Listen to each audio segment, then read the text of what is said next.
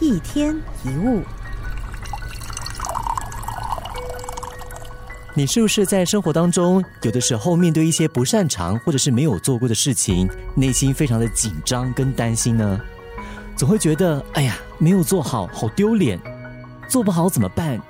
如果这一次我失败了，我的人生就完蛋了吧？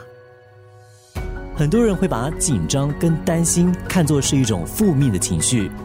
但其实这些情绪呢，在心理学上被称为察觉危机，因为容易害怕，就比较能够预先察觉危险，然后及时避免。也因为担心，我们人类才会知道自己的不足，提早做好准备，还有应对方式。有一项研究就发现，容易紧张跟胆小的人，通常拥有比一般人还要强的危机控管能力。仔细想一想啊。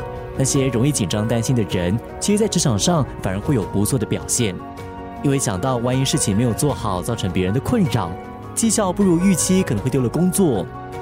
当你心里有了危机感，处理事情就会变得更小心谨慎，也会更认真看待手上的工作，表现当然就会超乎自己的预期。